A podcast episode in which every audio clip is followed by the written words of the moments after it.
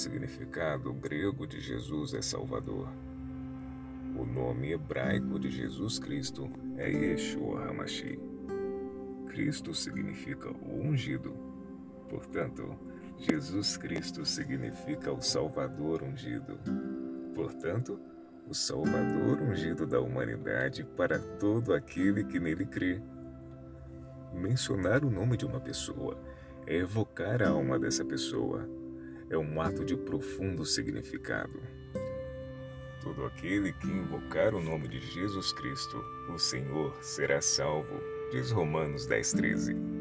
Invocar o nome de Jesus Cristo é invocar Sua presença, é invocar seu poder, é convidá-lo a vir e salvar.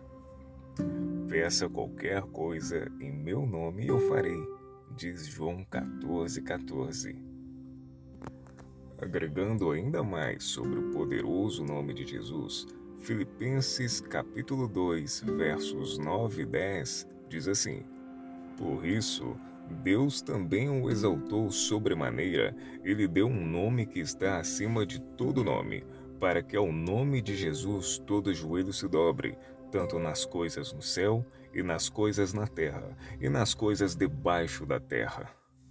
Quando falamos sobre orar no nome de Jesus e usar esse nome como um instrumento, muitos realmente não entendem.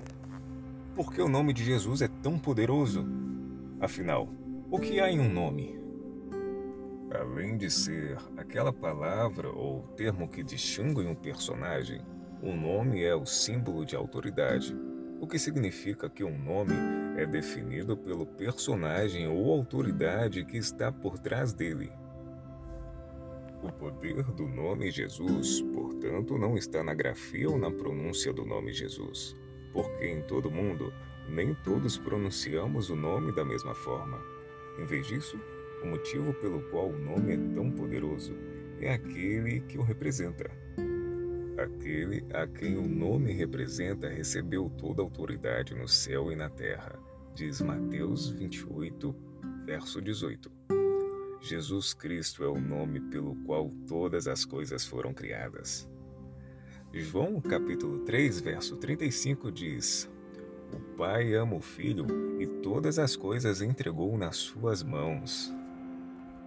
Colossenses capítulo 1, do verso 15 ao 18, testifica dele como o herdeiro de todas as coisas. Quem é a imagem do Deus invisível, o primogênito de toda criatura porque nele foram criadas todas as coisas que estão nos céus e na terra, visíveis e invisíveis, sejam tronos ou dominações, ou principados ou potestades. Todas as coisas foram criadas por ele e para ele. E ele é antes de todas as coisas, e por ele todas as coisas subsistem. É ele a cabeça do corpo, a igreja quem é o princípio, o primogênito dentre os mortos, para que em todas as coisas ele tenha preeminência? Deus deu a ele preeminência, superioridade sobre todas as coisas. Ele é antes de todas as coisas, e por ele todas as coisas subsistem. É por isso que seu nome é tão poderoso. Não se trata de como o nome soa, é sobre quem ele é. Ele é maior de todos, é altamente exaltado acima dos céus e a sua glória acima de toda a terra.